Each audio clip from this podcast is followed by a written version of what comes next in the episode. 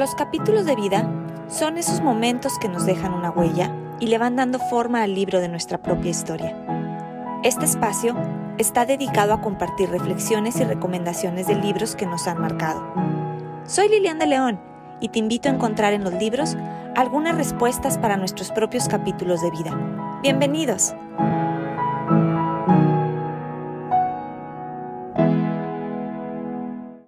Hola, gracias por acompañarnos a nuestro último episodio del año, donde hablaremos de un libro muy conmovedor, Anhelo de Vivir, de Irving Stone. Y para contarnos sobre este libro, tengo como invitada a Larisa Meléndez. Al hablar de Larisa, es pensar en una persona alegre y positiva, con una fe inquebrantable, que siempre ha buscado socializar y compartir con los demás. Y cómo no, si lo ha venido haciendo desde el vientre materno junto con su hermana Nayana. Hablando de su vida profesional, Larisa tuvo la oportunidad de trabajar junto a una maravillosa ONG llamada Aldeas Infantiles SOS, donde su perspectiva laboral cambió considerablemente, tanto que no ha vuelto a aceptar un trabajo que no genere un beneficio social estudió una maestría en responsabilidad social y cursó su doctorado en innovación y responsabilidad social. Estudios que le abrieron las puertas en el ámbito social y de sustentabilidad con la finalidad de contribuir de alguna manera a un mundo mejor. Cuenta con más de 10 años de experiencia en responsabilidad social corporativa y sustentabilidad. Actualmente trabaja para un banco como consultora de tiempo completo en el área de negocio responsable. Larisa actualmente reside en la ciudad de Houston, Texas, junto con su esposo y sus dos perritos, Winston y Chelsea, quienes son parte importante también de la familia. Larisa tiene una hermana gemela, Nayana, pero juntas producen y conducen su propio podcast sin previo aviso. Bienvenida Larisa, en verdad me da mucho gusto que la vida nos haya puesto en el mismo camino. Ahora tú me hagas el honor de acompañarnos en capítulos de vida. Tienes una agenda llena durante el día y aún así te das el tiempo de leer, entonces para mí representa un regalo que nos vengas a compartir. Cuéntanos un poquito más de ti, Larisa, y en qué capítulo de tu vida te encuentras actualmente. Lilian, pues antes que nada te agradezco mucho la invitación a tu podcast. La verdad es que lo sigo desde hace un tiempo y me encanta y te felicito por el gran trabajo que estás haciendo. Es un honor para mí estar en este podcast como invitada y muchísimas gracias por la linda presentación que hiciste. Estoy en un capítulo de la vida que podría decir que es mi mejor capítulo.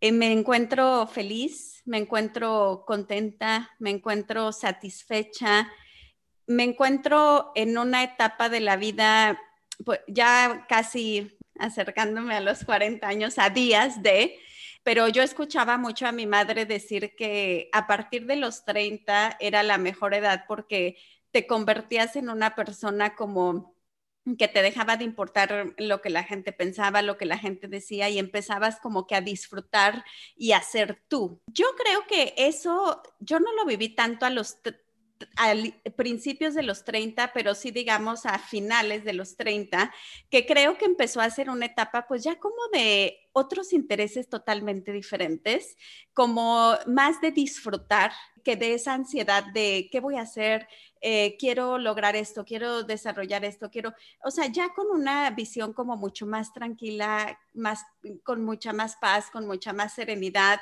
y esa parte la disfruto mucho hoy en día. Pues me da mucho gusto escuchar eso, Larisa. Me encanta esa idea de que estés disfrutando de la vida, que estés en tu mejor capítulo, cómo realmente estás disfrutando de cada momento y me da muchísimo gusto, Larisa. Oye, bueno, y entrando al tema que nos une esta, esta tarde, que son los libros, yo quisiera preguntarte, ¿cuándo comienza tu gusto por la lectura, Larisa? Fíjate que tengo que confesar que yo de niña no fui una buena lectora. O sea, la verdad es que mi hermana y yo fuimos las niñas que mi mamá nos hacía casi que las tareas. Entonces, eh, no leíamos mucho porque ella, o sea, éramos de que teníamos que hacer un trabajo, cosas así, y ella ya lo tenía hecho al otro día que nos levantábamos para ir a la escuela, o si teníamos que leer algo, ella nos los leía y así. Y la verdad es que esto afectó mucho porque yo me di cuenta, o sea, que de cuando yo era niña, o sea, yo leí algo y no entendía nada. O sea, me tenía que regresar 50 veces a volverlo a leer para tratar de comprender y ahí entendí el gran daño que es que los papás hagan lo que los hijos tienen que hacer, porque por algo tiene un propósito lo que las maestras, digo, tú como maestra lo sabes, dejan y todo. Entonces, yo empecé a disfrutar y a entender la lectura ya de grande empecé con libros que me interesaban, o sea, que el tema como que me atrapaba, pues por la etapa en la que estás viviendo, o quizá que encuentras ese libro que te dice lo que quieres escuchar y entonces lo lees y, te empiezas a interesar por la lectura. Y entonces ahí empecé a hacer como que este gran esfuerzo de lectura, de comprensión que llevaba de atrás o años. Y entonces me encantó. Empecé a leer muchísimo, eh, digamos ya de joven, agarraba un libro que no me gustaba y lo dejaba. O sea, yo no era la que agarraba un libro y lo terminaba porque lo, ah, no, o sea, tenía que gustarme, tenía que interesarme. Y, y, de ahí, bueno, como leía puras cosas que me encantaban, eh, no sé, es como descubrir otro universo. En momentos que quieres encontrar respuestas, los libros te las dan. En momentos que quieres sentirte comprendida, los libros resultan ser esa comprensión. Y la verdad es que me encanta leer, lo disfruto muchísimo. Estoy en un grupo de, lectura y, bueno, me encanta participar ahí. Pues me da, me da gusto escuchar y esto yo creo que anima también a las personas que no empezaron de lectores desde niños a darse cuenta que nunca es tarde y que hay un momento, depende de nosotros lo que queramos hacer y yo creo que fue tu caso que, decidiste empezar a leer aun cuando no lo comenzaste desde niña, ¿no? Y dentro de, de cuando tú empezaste, ¿tuviste a alguien que te influyó o fue meramente eh, casual? Fíjate que en la casa, nosotras crecimos con, en la casa de mis abuelos eh, maternos. Mi abuelo siempre estaba leyendo un libro. Toda su vida eh, había un libro en el baño, había un libro, pero siempre estaba leyendo y bueno, como que yo lo veía y era pues parte de la vida cotidiana. Pero creo que mi verdadero interés, me, ah, sabes que a mí siempre me llamó mucho la atención como juntarme con personas inteligentes, pero de repente yo dije, bueno, es que tengo que leer para poder tener una conversación, porque la verdad es de que si no leo, pues de qué voy a hablar, o sea, porque las personas eh, que tienen temas de conversación interesantes, pues la mayoría de ellas es porque suelen leer bastante. Entonces, eh, en, dentro de las conversaciones te empiezan a decir, ah, como en tal libro que pasó esto y pasó el otro, y como en el tal otro libro. Y entonces de repente me dije, pues yo no he leído ni ninguno de esos libros y, entonces me sentía como con curiosidad, con mucha curiosidad de empezar a saber qué era lo que decía todo el libro. Y así es como empiezo yo Exacto, pero fíjate qué interesante lo que nos dices. Aunque eh, comiences a leer ya en tu juventud, ya más grande, como tu abuelo de alguna manera dejó un mensaje, dejó una semillita, ¿no? O sea, la importancia de, cuando somos niños lo que observamos y lo que tenemos a nuestro alrededor, finalmente. Larisa, tú estás trabajando, tienes tu esposo, tu casa, pero te das el tiempo de leer. ¿En qué momento del día o cuándo es cuando tú buscas estos espacios? ¿Tienes algún hábito de lectura fijo?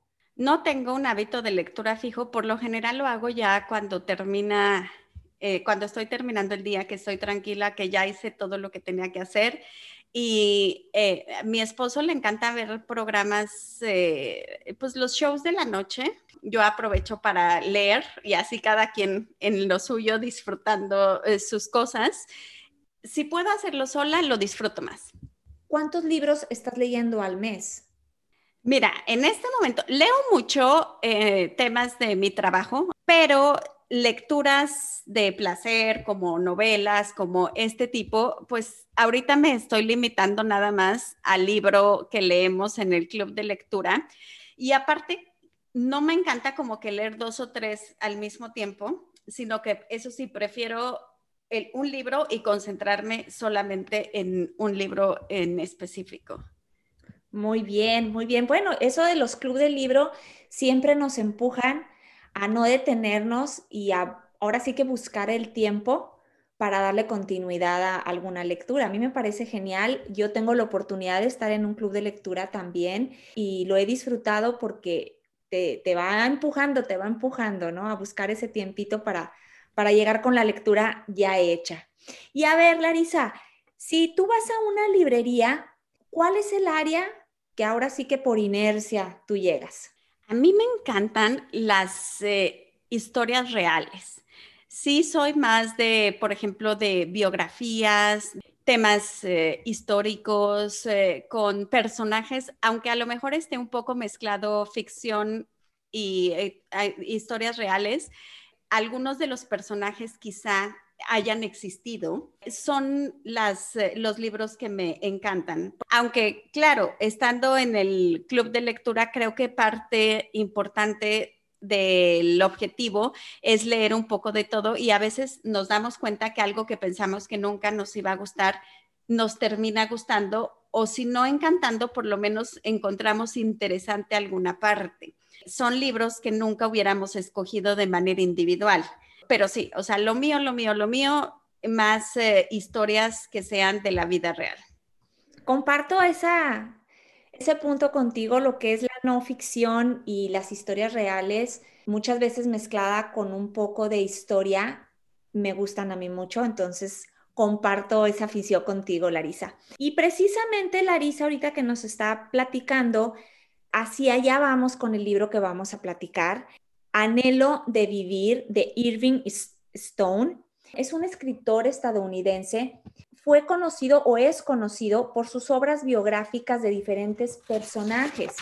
Por ejemplo, de Sigmund Freud, que se llama Pasiones del Espíritu. Escribió también La agonía y el éxtasis, donde habla de Miguel Ángel. Escribió el libro El origen, dando paso a la vida de Charles Darwin, entre otros que él antes de tener, su primer libro fue Anhelo de Vivir, pero antes de que lanzara este libro, él fue rechazado por las editoriales 17 veces, pero realmente Stone tenía una tenacidad, una persistencia que finalmente logra escribir este éxito que después es llevado a pantalla en 1956. Les platico también que Irving Stone fue el creador del grupo de poetas americanos en 1962 y finalmente muere en 1989 en Los Ángeles, California, a los 89 años. Eh, Larisa elige este libro yo creo que tan interesante del cual nos va a platicar.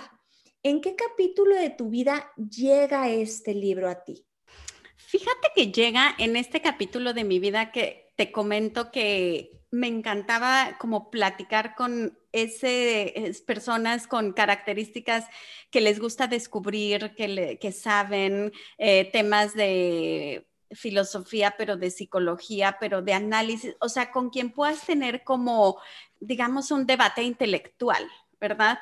Y en ese momento como que tenía mucha relación con una amiga que estudiaba filosofía.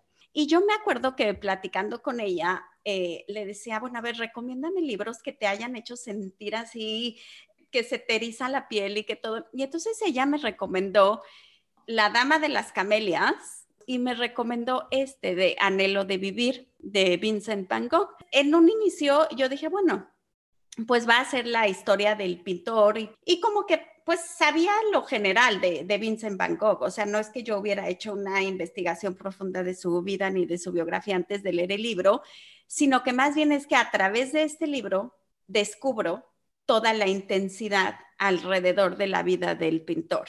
Y entonces se me hizo fascinante. Me identifiqué con la relación de él y el hermano, pues obviamente yo tengo también una relación súper intensa con mi hermana gemela, 100% apoyándola en todo. Entonces me identificaba mucho también como con esta conexión eh, que, que tienen Vincent y el hermano en el libro, pues yo en mi vida con, con mi hermana. Eso yo creo que es un punto bien importante de los libros, cómo al momento en que estamos leyendo las historias nos podemos conectar con nosotros mismos y con situaciones en nuestras vidas, ¿no? Entonces, bonito lo que nos cuentas. Yo la verdad no sé mucho de Van Gogh.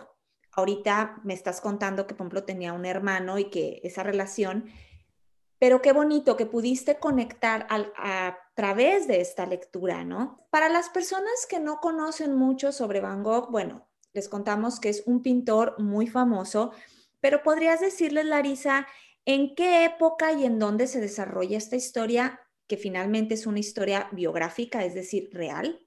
Sí, mira, esta historia se desarrolla cuando Van Gogh tiene alrededor de veintitantos años, eh, digamos 24, y todos los lugares que él vive en Europa, que la mayoría, digamos, son en eh, Holanda, Bélgica y Francia, que él se va moviendo de acuerdo a sus intereses.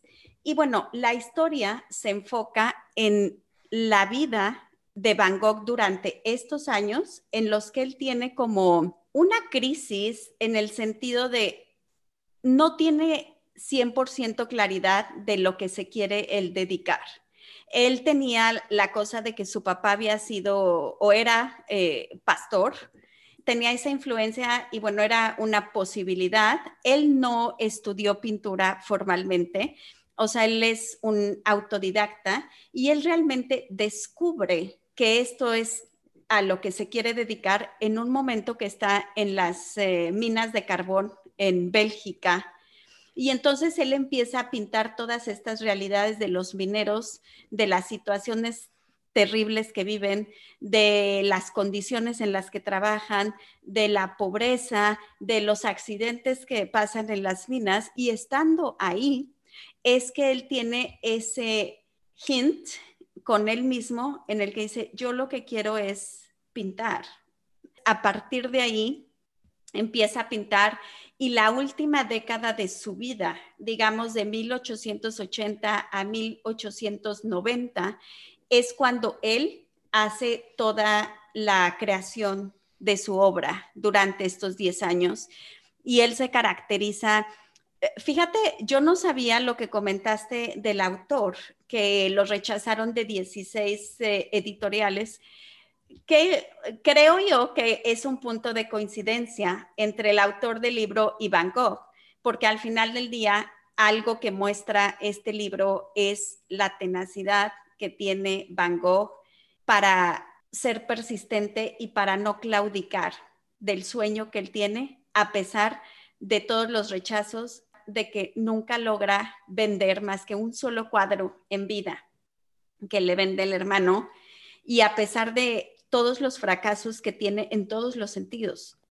personal, sentido profesional, sentido emocional, y cómo él nunca se da por vencido o sea, nunca pierde el objetivo al que quiere llegar, que es convertirse en un artista. Pues me deja realmente impactada. Bueno, desde el momento en que me diste el título, Larisa, y empecé a investigar un poquito, realmente me di cuenta que es un gran libro y que muchas veces conocemos a las personas por su obra, pero conocemos poco de su vida, de sus emociones y de lo que hay detrás. En mi caso, bueno, como les comento, yo sí, pues sabía quién es, sé quién es Van Gogh, he visto algunos de sus pinturas, pero no conozco su vida a fondo y realmente me invitas a mí a buscar el libro y a conocer un poco más de, de, de Vicent como persona, como ser humano, como persona como tú y como yo, que nos enfrentamos a retos, que tenemos sueños, que tenemos sueños no cumplidos y que tenemos sueños cumplidos, pero no con el éxito o con el impacto que muchas veces esperamos, ¿no? Entonces, se escucha bastante interesante. Ahora, hay personas que cuando están leyendo decimos que viajamos a través del tiempo, viajamos a través de los lugares. Nos cuentas que este libro se desarrolla en Europa, estamos hablando de Holanda, Bélgica, Francia. Me parece que Van Gogh es holandés, ¿cierto? Cierto. Cierto. El libro describe parte de estas ciudades. ¿O no le da mucha importancia a la descripción de los lugares donde él se mueve?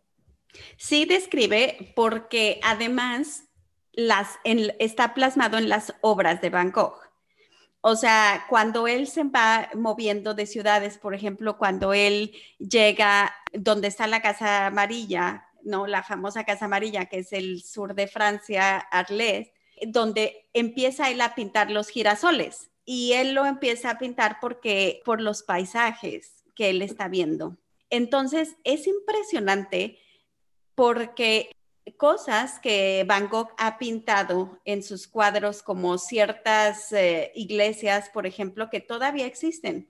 Se puede visitar el lugar actualmente y ver esa iglesia en el cuadro que pintó Van Gogh y, varios lugares así, o sea, la casa donde vivió, ¿no? La casa amarilla famosa, pues es, era parte, digamos, del el paisaje, pintaba muchísimo a las personas en, en los campos trabajando, la naturaleza, le encantaba pintar la naturaleza.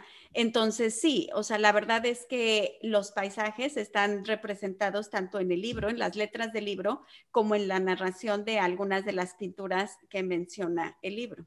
No, pues ya están escuchando a Larisa, ahorita que no podemos viajar debido a la, a la pandemia, pues qué mejor hacerlo a través de los libros, a través de las descripciones y si aquí el autor Irving Stone nos está relatando la historia de Vincent Van Gogh y además nos va a dar un paseo por estos lugares de Europa, pues qué mejor.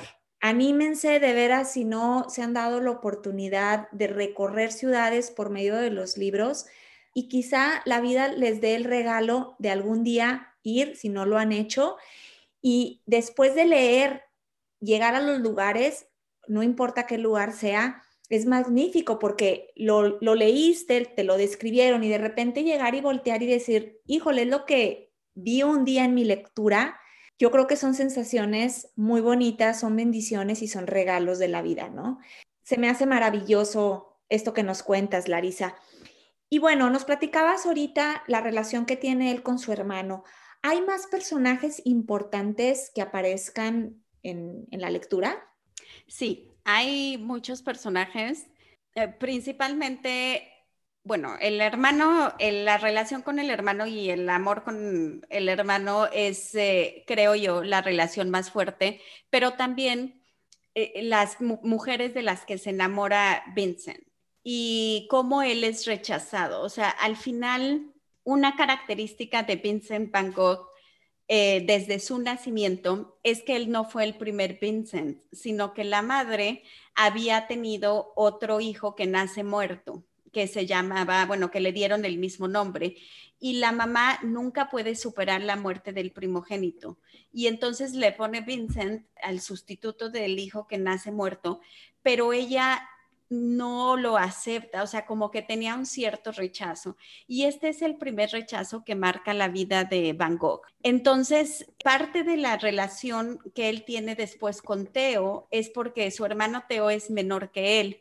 Entonces, él lo sobreprotege, como que él no quiere que él sufra pues esta misma soledad o rechazo a lo mejor que él tuvo de la madre y él lo empieza a proteger y a sobreproteger y por eso se da este vínculo tan grande dicen, ¿no? Que las historias se repiten a lo largo de tu vida y muchas veces un dolor así de un rechazo que te marca o los patrones que uno busca en las parejas están muy relacionados con la figura paterna o con la figura materna. Eh, por ahí dicen los psicólogos, en las relaciones eh, buscamos o al papá o a la mamá, y yo creo que esto se ve un poco reflejado en la vida de Vincent porque todas las mujeres de las que se enamoró los rechazaron. Esto obviamente fue un gran dolor y no los rechazaron pues solamente por, por malas mujeres. La verdad es que Van Gogh era una muy buena persona, o sea, era un hombre muy apasionado, tenía demasiado contenido en el corazón, pero sí su comportamiento era muy antisocial, digamos. Entonces él tendía a enamorarse de mujeres que él creía que necesitaba rescatar. se enamora también, por ejemplo, de pues una prostituta.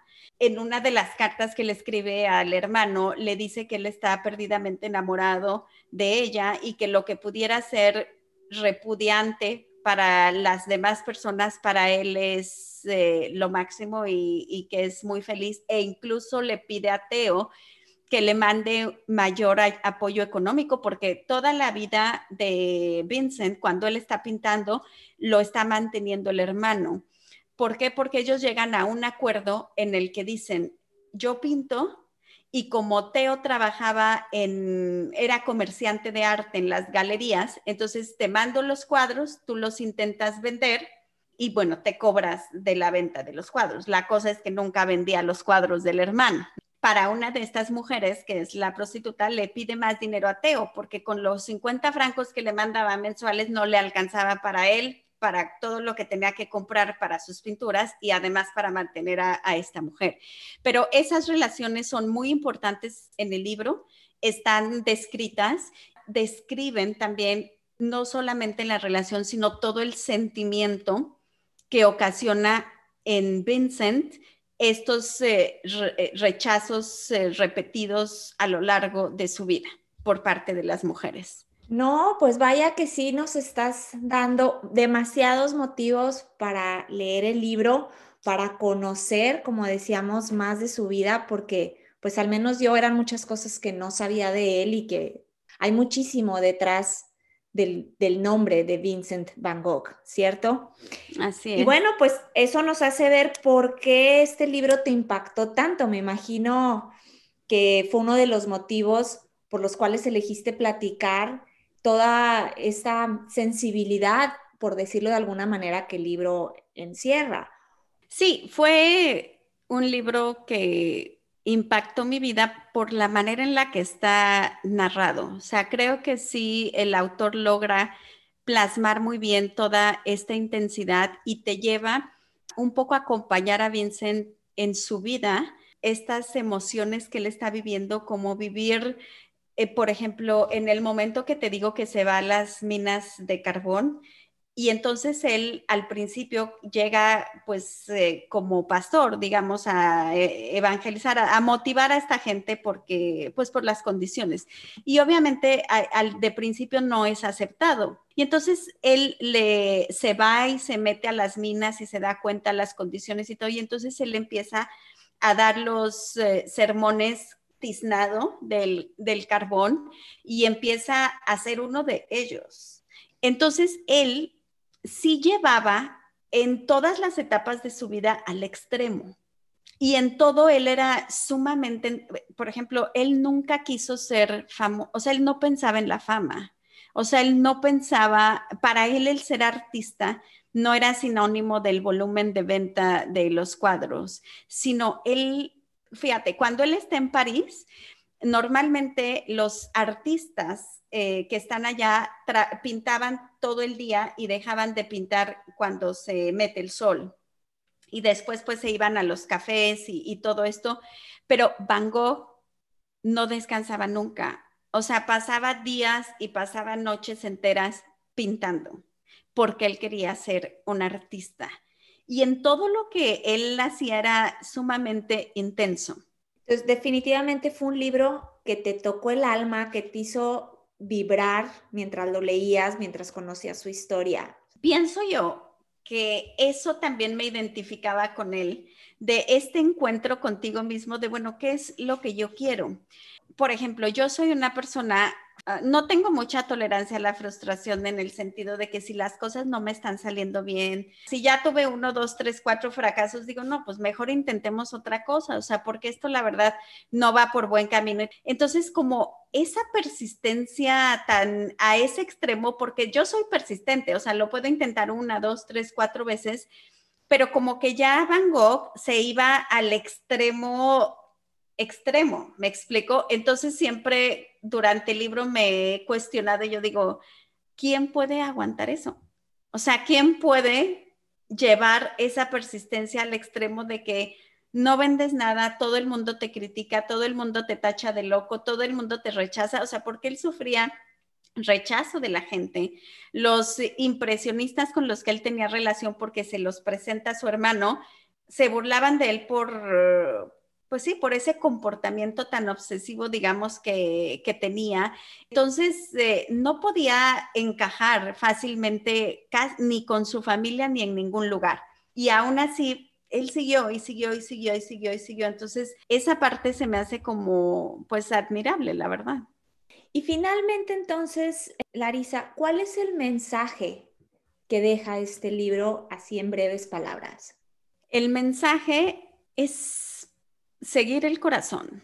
Yo creo que todos tenemos un propósito de vida distinto y ese propósito tal vez no tenemos una claridad mental de eso, pero lo que sí podemos estar seguros es que nuestro corazón lo sabe. Y en algún momento el corazón nos va a indicar que este es el camino. Y entonces cuando sintamos que ese es el camino de nuestra vida, tomarlo independientemente de las críticas, independientemente de que la gente nos desaliente, independientemente de que no sea tendencia, no sea lo que sea. Pero si nuestro corazón nos dice que eso es lo que nos llena, que eso es lo que nos hace felices, que es por ahí, tomemos ese camino porque sí creo que el corazón no se equivoca. Totalmente de acuerdo contigo, Larisa. Y yo creo que eso es finalmente lo que nos lleva a la felicidad, es el seguir nuestro propósito, el ser auténticos con nosotros mismos. Porque a veces confundimos el, ay, el ser auténtico ante los demás, entonces voy a ser diferente para ser auténtico. No, ser auténtico es ser realmente quienes somos y hacer lo que nos hace felices, ¿sí? Hay personas que lo buscan toda una vida y a lo mejor no lo logran, pero en ese camino tienen un gran aprendizaje de ir, como fue el caso de Vincent Van Gogh, por todo lo que nos cuentas, ¿verdad? Se ve un libro que realmente deja un mensaje positivo en las personas que lo leen por todo lo que nos estás contando. Es un libro que, que vale la pena leer. Y entonces, Larisa, ¿a quién le recomendarías tú este libro en especial? Cualquier persona que le guste la lectura puede disfrutar de, este libro. Difícilmente alguien no pudiera interesarle. Yo creo que es un libro que vale la pena y que todo el mundo se debería de dar la oportunidad de leerlo. Pues ya, ya están escuchando a Larisa. Eh, es una buena oportunidad, quizá es una buena oportunidad también para algún regalo en cualquier momento porque es un libro que realmente va a dejar un mensaje positivo a quien lo lea. ¿Tienes por ahí alguna frase que te haya inspirado de este libro? Eh, me encanta esta frase que dice, Vincent lo aceptó con toda sencillez como muestra de amistad y convencido que la diferencia entre dar y recibir es puramente temporal. O sea, es una frase que me encanta porque la vida de verdad y algo que yo siempre repito es una rueda de la fortuna. Entonces, las circunstancias cambian, y no es estático eh, ni la buena fortuna ni la mala. Eh, a veces creemos que cuando estamos en un momento de, felicidad, de bonanza y, todo eso va a ser así para siempre. Digo, ojalá, pero la realidad es que la vida nunca permanece estática y parte de disfrutar la vida es que pues las circunstancias cambian y las condiciones de vida también. Eso es súper importante. O sea, cuando en la relación con las personas que queremos, a veces nos toca ser ayudados en todos los sentidos y a veces nos toca ayudar. Y creo que hay que estar preparados para las dos cosas, para recibir y para dar, porque es solo cuestión de tiempo o sea, es solo cuestión de tiempo que la vida se mueva y entonces el que está recibiendo da y el que da recibe, o sea, o viceversa. Y qué importante eso que dices, estoy totalmente de acuerdo contigo y aclarar que muchas veces no vamos a dar a las personas de las cuales recibimos o no vamos a recibir de las personas que un día les dimos. O sea, que no siempre las cosas van a ir exactamente en la misma vía simplemente va fluyendo y unas veces en un sentido, otras en otras, pero no significa que son las mismas personas. Pero sí es cierto la importancia. Hay personas que suelen dar todo el tiempo, pero les cuesta mucho recibir. Y hay quien recibe todo el tiempo y le cuesta dar. Entonces yo creo que las dos son importantes, como dices, muy bonito mensaje y me imagino que en el libro ha de haber muchísimo más frases que nos han de poner a reflexionar, ¿cierto? Muy bonitas frases, eh, muy intensas, que se los recomiendo de verdad que lo lean y las descubran por ustedes mismos, les van a encantar. Pues ya lo escucharon, escucharon por, por voz de Larisa, quien ya le, leyó el libro Anhelo de Vivir de Irving Stone pues se den la oportunidad de leerlo si no lo han hecho o si no lo conocían. Y bueno, antes de, terminar, les quiero platicar que Larisa tiene un hermoso podcast que se llama Sin previo aviso, en el cual, hablando de dar y de recibir, está dedicado a contar historias reales de acontecimientos inesperados que precisamente, sin previo aviso, le dieron un giro a la vida de sus protagonistas. Es un espacio que deja muchas enseñanzas, porque a veces creemos que somos los únicos que pasamos por alguna situación. Y cuando escuchamos otros testimonios, nos damos cuenta que no es así, que podemos aprender también de otros o bien sentir empatía y que no estamos solos. El escuchar otras historias nos va a conectar como el hecho de los libros y es este el objetivo del podcast sin previo aviso, el cual les recomiendo ampliamente y me gustaría que Larisa de su propia voz nos platique un poquito más de su podcast y dónde lo podemos encontrar. Como dijiste, Lilian, es un podcast que tiene el objetivo de dar esperanza a las personas a través de historias que, aunque tengan un poco, digamos, de momentos difíciles, de dificultades, de adversidades, porque qué historia no, tienen un final feliz. Las personas que le escuchan y que a lo mejor se sientan identificadas, creemos que les va a motivar saber que el final de la historia puede ser feliz y que esa puede ser eh, el final que puede tener su propia historia también. Nuestra página de internet eh, en donde pueden escuchar todos los episodios es www.sinprevioaviso.com. También eh, nos pueden seguir en las redes sociales, en Facebook, Twitter e Instagram. Creo que lo más bonito del podcast es eso, que las personas lo hacen, la verdad, las personas que cuentan su historia, porque ellos son los protagonistas y los que hacen posible brindar esta esperanza. Anímense a escucharlo. Eh, en la misma aplicación que ustedes están escuchando ahorita, capítulos de vida, pueden ustedes encontrar el podcast sin previo aviso, conducido y son productoras también Larisa y Nayana. Anímense a escuchar sin previo aviso. Pues bueno, pues el tiempo se va muy rápido, Larisa, y más cuando uno platica de esta forma tan amena como tú nos has platicado sobre anhelo de vivir. Quisiera agradecerte realmente que escuchamos de parte tuya tan bonito mensaje que encierra este libro de Irving Stone. Quiero agradecerte eh, plenamente, mandarte un abrazo hasta Houston, Texas y muchas gracias nuevamente, Larisa. Un placer, la verdad es que fue súper linda experiencia para mí participar en tu podcast y muchísimas gracias, un abrazo también para ti.